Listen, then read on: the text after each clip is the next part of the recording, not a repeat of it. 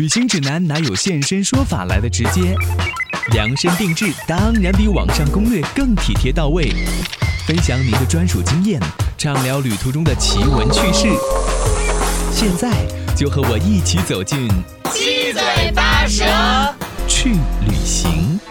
各位来自全球的听友还有网友，你好吗？我是王子聪，欢迎你收听今天的七嘴八舌去旅行节目。我们常常呢会对一个国家、一个地方有一种固定的认知，比如说提到德国人就会觉得非常的严谨，但是对于他们真实的生活却不一定非常的了解。今天我们的节目要和大家走进一个真实的德国，邀请来德国旅游局的市场营销经理刘征，为您介绍他所观察到的德国，还有他在德国的故事。欢迎你的收听。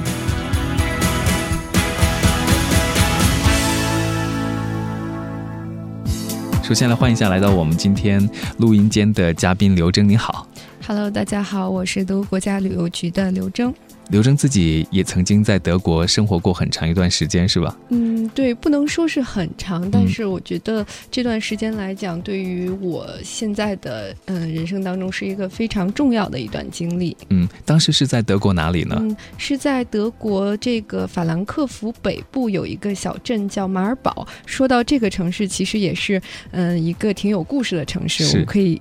嗯，一会儿的时候可以详细来谈一下。主要是在那边念书是吧？对，在那边念书生活。嗯，为什么会选择去德国啊？呃，因为其实我之前也是在国内学过一段时间的德语，嗯、然后想学德语，既然是学德语嘛，还是希望去德国去感受，而且还嗯还可以在嗯学一个自己比较喜欢的一个专业，体验德国的大学生活。嗯、其实对我来讲挺重要的。对，就好像在节目开场的时候，我介绍。就说有时候我们在去一个地方之前，会对那个地方有些固定的认知。嗯、你在德国生活三年之后，肯定有些看法也会慢慢的改变，对不对？对的，嗯，因为去德国之前，其实会有一些嗯先入为主的一些印象，比如说刚刚您提到的德国严谨呀，嗯，德国人是不是也很严肃？其实去了以后，真正感受过以后，会有一些不同的这种感觉和想法。嗯，那比如说，如果要让你用几个词语来简单的形容一下德国啊，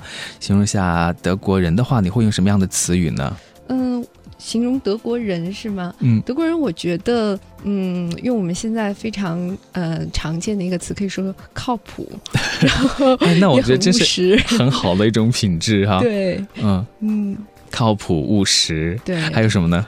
嗯，他们我觉得也很这个懂得，嗯，去享受生活，享受当下。嗯，嗯这个是我在德国的时候感触比较深的。嗯，所以就比如说他们非常靠谱的话，就是你交代什么样的任务，或者他们也非常的守时，不会让你失望，是这个意思吗？对的，而且包括现在，因为我的工作也是经常主要是跟德国人打交道嘛，所以也发现就是跟德国人嗯打交道办事，其实就是他承诺给你的基本上是可以做到的，嗯、就不需要你会再有。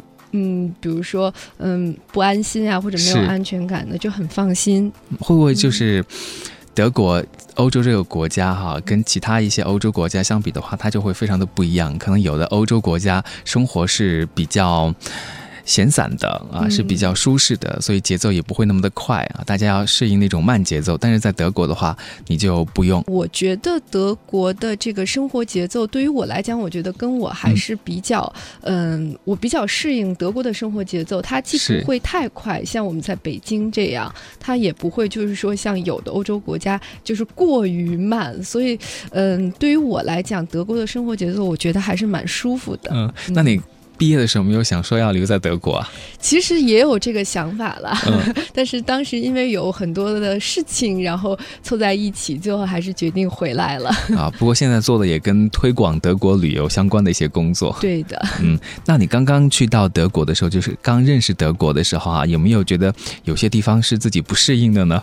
嗯，不适应的地方肯定有，因为刚刚刚去到德国的时候，那那个时候年龄还比较小嘛，嗯、然后嗯。要说起不适应的，可能也就是比如说在这个嗯、呃，比如说会有 homesick 想家呀，然后呃语言刚开始去肯定是一个嗯、呃、障碍，因为这个跟在中国学语言，它只是就是大部分时间我们只是学习，但是你真正到了那个环境，你要去用它来生活、做很多事情的时候，包括上课，嗯，最一开始语言会有一些障碍，然后可能就是文化上的差异，嗯，开始过去会有不适应的，但是慢慢的也都变好了。比如说像你最开始提到的那几个不适应，嗯，比如说我们去到其他地方念书，或另外一个新的城市去，也都会有的嘛。对对，其实是挺挺常见的。嗯，后来慢慢的就适应了哈。对，嗯，那像有的人在比如说国内的生活是比较闲散的，是比较舒适的，他不喜欢特别多的规定的话，到了德国去，他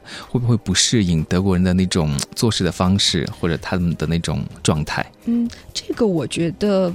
倒不是，我觉得正相反，因为在嗯中国的话，我们就是刚刚所说的这种闲散随性，其实我觉得在德国可以得到一个更好的发挥，是吗？对，因为我在德国的生活，我就觉得很充实，而且就是真的是很享受，比如说是。业余的生活也会，嗯，相比现在来讲很丰富。比如说，嗯，平时可以去这个经常去旅行，因为德国的地理位置的原因，它在欧洲的中心，去很多邻国，去欧洲的很多国家都很方便。然后就是会有一些朋友间的聚会啊，而且德国的景色非常美，哪怕就是在这个，呃，而且我住的那个小镇又很漂亮，经常就是可以到老城的这个咖啡馆里喝一个喝一杯咖啡，然后。坐着看看一本书，感受就是这样悠闲度过一个下午，或者是就天气好的时候去城堡旁边的花园，然后去跟朋友在一起坐一坐，聊聊天。然后其实我觉得这个生活真的对于我来讲，我其实会更喜欢。刘正，你是去享受生活的嘛？其实学业压力很。重，但是就是在学业之余，你还是有很多的时间可以安排自己去享受生活。对的，其实德国的学历压力重，但是在这个学习之余，其实嗯，大家的这种娱乐呀、放松的这种。业余生活也是非常丰富多彩的，就是两者有一个非常好的结合，我觉得。所以最开始我还在想，就是到国外去念书嘛，毕竟是一个陌生的环境。像我们中国人的话，可能都会喜欢很热闹的、很活色生香的、有人气儿这样的地方。欧洲很多国家。景色是很美的，但是可能在那边长期居住的话，你就会觉得有一些寂寞，因为人不是很多这样子。但是你的生活好像不是这样子的，是吗？对我一点都不觉得寂寞。哎，我经常会跟人家 说说，我觉得他嗯，就是有有的人说在国外什么好山好水好无聊这种寂寞，对于我来讲，我觉得其实我反倒那段时间生活的很充实，因为身边有好多的朋友，然后有很比如说就是平时。是可以去这个旅行啊，做运动啊，然后大家一起聚会啊，嗯，而且有很多，比如说这种，嗯，像一些展览呀，然后一些这种当地的活动、音乐会啊，嗯，反正我觉得我的生活不寂寞，嗯，挺好的哈，可能三年都会觉得很短。对，现在想想觉得很短的，觉得还挺短的。是，那像你在德国，呃，生活、学习，慢慢的接触这些德国文化，其实潜移默化的，我觉得当地的文化对你也会有些影响吧。比如说，在中国生活久了的那些外国人，他们可能了解了中国文化之后，也会学习到很多。嗯，对的，我觉得是这样。嗯，对你来说呢，德国文化对你有些什么样的影响吗？嗯，我觉得德国文化现在想想对我最大的影响就是德国人的这种务实，就是德国或者德国人的这种务实的态度，他们会嗯理智的去享受生活，而且对精神层面的这种追求可能会更高一点。这个是就是举个简单的例子来讲，我觉得就是比如说现在我们很多人会呃花很多的钱去追求一个名牌包啊，其实在德国呃。呃，很少有德国人会这样，他们会觉得你花嗯，比如说几万块钱去买一个包，他们会觉得这天哪，这。怎么会这样？那不可理喻哈！对，不可不可理解的事情。所以你就是说这方面的话，就叫做理智的去生活，是很务实的人。对，德国人他会把，比如说他会把这个买包的钱省下来，他会去旅行，然后他会去享受一些精神方面的，比如说去这个听一场音乐会，去看一个画展，去博物馆，去嗯去逛一逛。我觉得这方面对我来讲影响很大。其实我觉得这可能能就是我们发展的一个过程啊。像最开始如果自己没有钱，然后慢慢有钱了，你会买一些奢侈品来加持自己啊，想要炫耀一下，给别人看一下啊，我还不错哈，用名牌的包啊等等。那之后呢，你就会觉得说。这样炫耀好像也没有什么意思，还是追求自己内心的那种丰富更好。对，可能更多的德国人就已经是在那样的一个阶段。嗯，对的。所以你现在的生活方式也是这样子哈，就比较务实的，然后更踏实的这种感觉吧。我觉得多多少少会有影响吧。我觉得就是会享受一些当下的一些美好。嗯嗯，所以这也是让你非常欣赏的他们的一种品质。对的。还有吗？还有的话，我觉得德国人的这个，嗯，说刚刚说的严谨，严谨呢，在一方面也也是好事，就是德国人，比如说他的守时真的是非常的守时。我曾经跟比如说跟我的德国朋友约在哪里见面，然后真的就是这个，嗯，不早不晚，刚好那个点儿他们就出现了。开始我还就是不是特别信说德国人守时到底有多守时，后来我就我就发现了这个这个是真的。还有给我感触很深的一点就是德。国人的那种热心。乐于助人，就是对一个陌生人，他们会嗯非常的热心。就是在德国，其实很多时候就是我遇到过很多次，就比如说我在这个就是嗯公交站前面，我去看他那个就是公交车的这个时刻表的时候，然后其实因为虽然我是外国人，但是其实我我我懂德语，然后其实在那边生活，其实我可能只是想看个时间，是。然后但是有的德国人他看他就会觉得，哎，一个外国人在一个公交车站看着那个时时刻表，他在想会不会他找不到地方了，不知道怎么走，他们就会主动来帮你，问你，哎，需要帮助吗？你要去哪儿？就而不是我去找他们说说，哎，我我迷路了，我想去一个地儿，他们会就非常主动的来帮助你，嗯，甚至比如说有的时候就是想简单问个路，其实我只是想知道，哎，大致的方向怎么走就行。然后但是，嗯。就是遇到的德国路上的陌生人，他有的都会很热情，说：“哎，我正好去那边，我带你去吧。”然后一边走一边聊天，就觉得人与人之间的关系有的时候还可还是可以拉得挺近的。嗯，德国那边的人多不多？就是比如说你生活的那个小城市，嗯，如果跟中国比的话就不多，就会少很多。我有的时候觉得说。一个城市如果人口太密集的话，可能人与人之间他会保持一个心理上的距离，反倒会拉得比较远一点。如果那个地方人比较少的话，他可能更愿意敞开自己心扉来帮助你。那比如说在中国，我们也经常会看到一些情况。那如果有人摔倒了，你可能不会特别。好心的去帮忙，会有一些担心，或者甚至有的就是，比如说问路，还有收费啊，以前有这样的一些情况哈。但是你在德国，其实因为那个地方的人可能比较单纯一点，然后呢，人又不是特别的多，所以反倒他们人与人之间的这种情感会更加的更关心彼此一些哈。对的，我觉得是这样子，这也是就是嗯，一直是给我一种就是感动，呃，会让我觉得很感动。就是有的时候真的陌生人给你一种关怀，去帮助你，那个时候心里其实是暖暖的。所以它不是偶尔一次，是总是这样子。对，其实我是其实很多次很多次，就是有人会主动来问问我，就是说嗯。比如说我在火车站，在公交站前，就说你需不需要帮助？你你要去哪儿？你是不是找不着地方了？然后我告诉你怎么走，或者就是我去问路的话，他会带着你去找到你你要去的地方。嗯，总之非常热心，而且像有的时候在火车站，因为那个时候就你看一个女女生，比如说拿着很沉的行李，有的时候上台阶的时候，就是会真的会主动有人看到你这样，他就来主动来帮你把行李就是。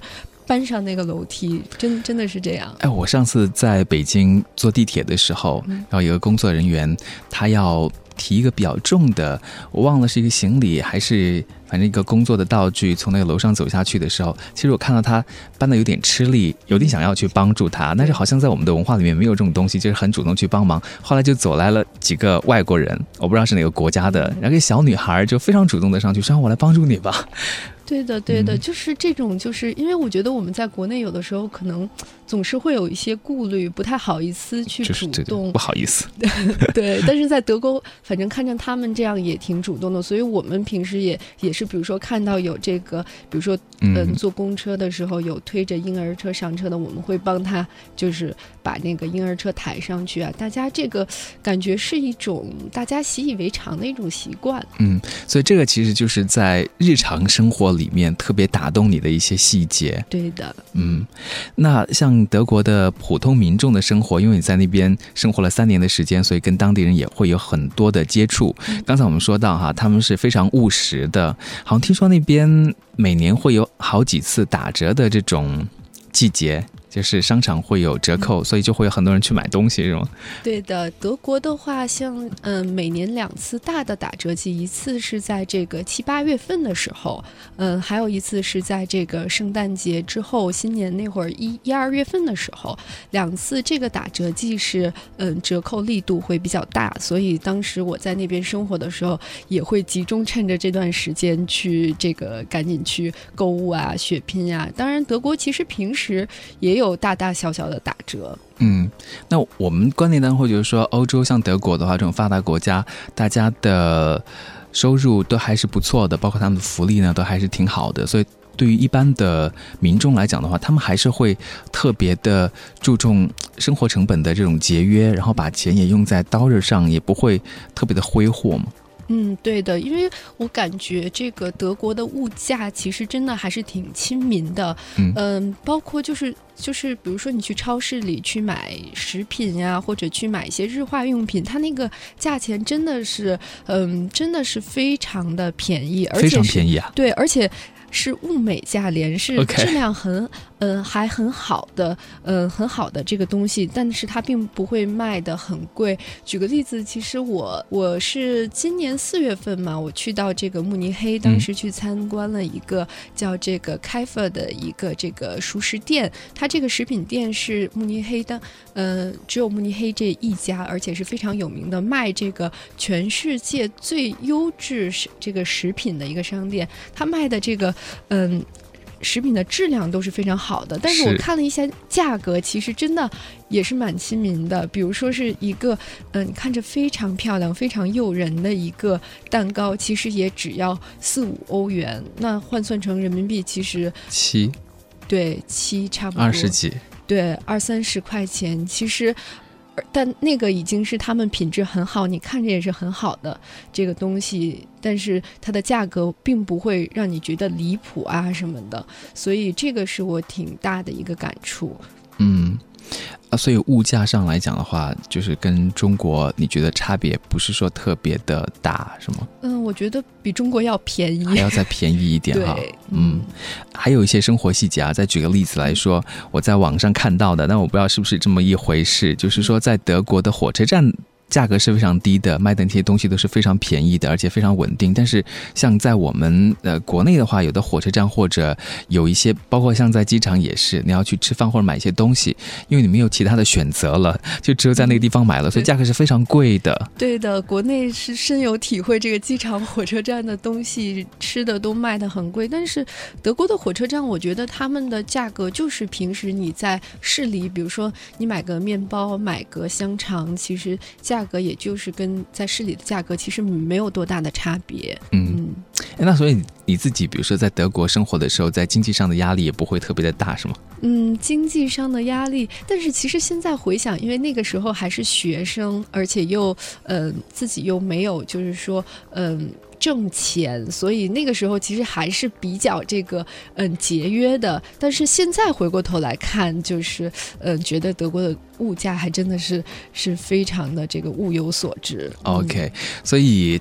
他们会把很多的钱，比如说在生活的吃穿上面啊、住行上面节省下来之后，就拿去享受生活。像我们刚开始在节目当中聊到的一样，他就会追求一些精神层次的去旅游啊，或者嗯去享受生活的一些美好。对的，嗯，所以他们有的时候，呃，我们经常有说德国人他其实或者西方人他们有很多都。不是像我跟我们的观念不太一样。比如说，我们的钱会一直存着，比如说去买买房子呀这种，但他们的钱就是，呃，他们非常舍得在旅行上去花钱。我觉得度假这是对于他们来讲每年必不可少的，嗯。呃，我觉得好像现在，比如说在国内，大家的这种观念也是在慢慢的转变了。可能也因为可以去的地方越来越多了，然后也觉得说啊，有钱之后也要追求不一样的这种生活状态，要看一看外面的世界啊，来丰富一下自己。嗯，对的，也是越来越多了哈。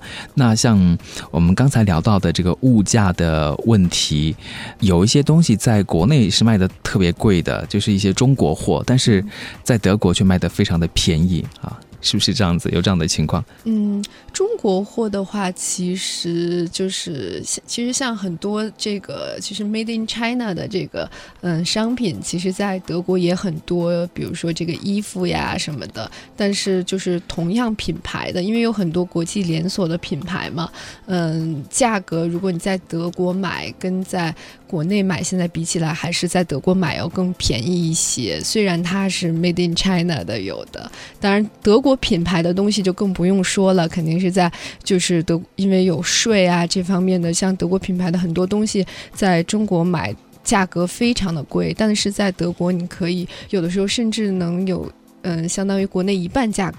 价格的这个就便宜很多，对，便宜很多就能在德国买到。嗯，所以我们也是，嗯，从去年开始也一直在推广这个德国购物这方面。OK，哎，那在德国购物的话，有没有什么样的限制？比如说你要买多少东西之内的，就是不需要上税，然后超过的就需要。哦，说说到这里就是。在德国购物退税是一个非常大的优势，因为嗯，很多就是呃，很多的欧洲国家，它可能就是去退税的时候，比如说你单笔消费满，比如说一百多欧元，你才可以享受退税。但是在中国的话，单笔消费满二十五欧元就可以享受退税。所以这也就是我们观察为什么那么多的中国游客他去到德国喜欢在德国购物，因为他购物不仅是这个，首先这个。产品的这个价格就会比中国便宜一些，而且它要再加上这个退税的话，等于它又是折上折。所以，嗯，如果说到购物的话，我觉得德国购物的性价比是非常高的。一般像中国的游客到了德国去的话，什么样的东西是比较吸引他们的？或者说一些具有德国特色的吧？除了那种奢侈品以外，可能哪些地方都可以买得到？那在德国买的话，可能会价格稍微再便宜一点。一般人们会去买什么呢？呃，据我的了解，我觉得买这个德国的像刀具呀。厨具啊，锅呀，这个非常的多。那么大老远德国的那些就是厨具的品牌，在中国其实非常受欢迎。还有就是德国的这个箱子，Remova 的箱子，这个是呃，因为在国内卖的很贵，我去是是是见看过，非常非就就感觉像是奢侈品，对德国价格的呃两倍差不多。然后天哪，对，然后这个。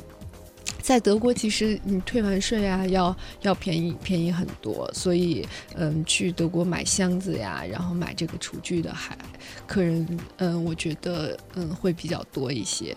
所以我觉得这一点对于很多中国游客来说，就是还蛮具有吸引力的。那除了可以到德国去欧洲看一下，你说当地风景非常的美丽，还有很多其他的一些旅游观光景点以外，那在购物上面的话，大家知道很便宜，然后也有很多质量很好的东西，对，真的还是挺愿意去的。对，所以这也就是我们为什么呃现在一直把这个购物当做我们一个非常重要的主题在推广，因为真的是嗯。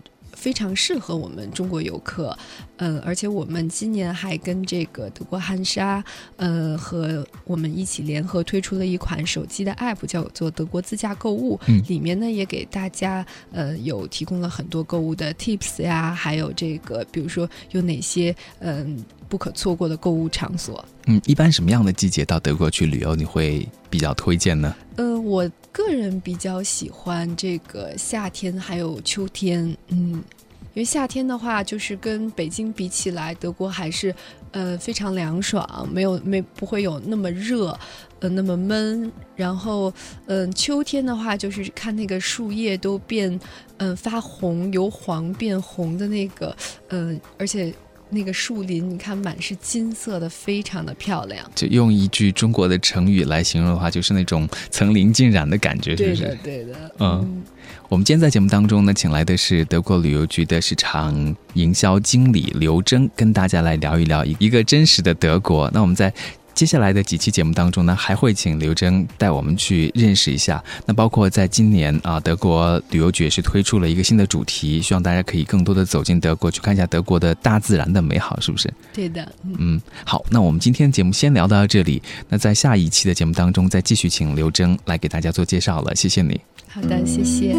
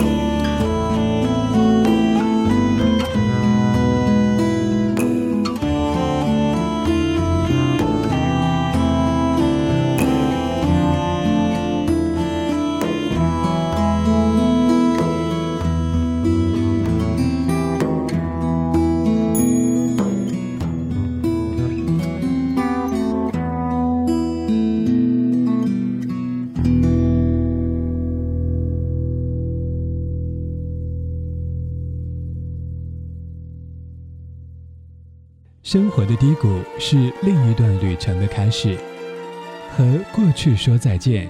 于是，在意大利邂逅了美食。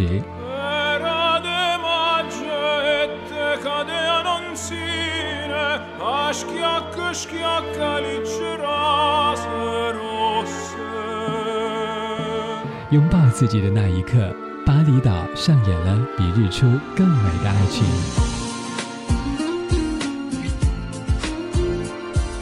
去印度待一百八十三天，说最少的话，却听见最多的声音。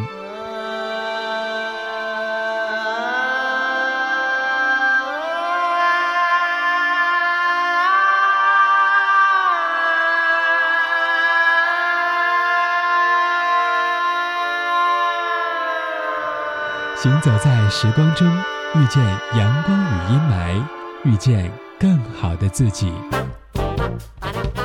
这里是中国国际广播电台环球旅游广播。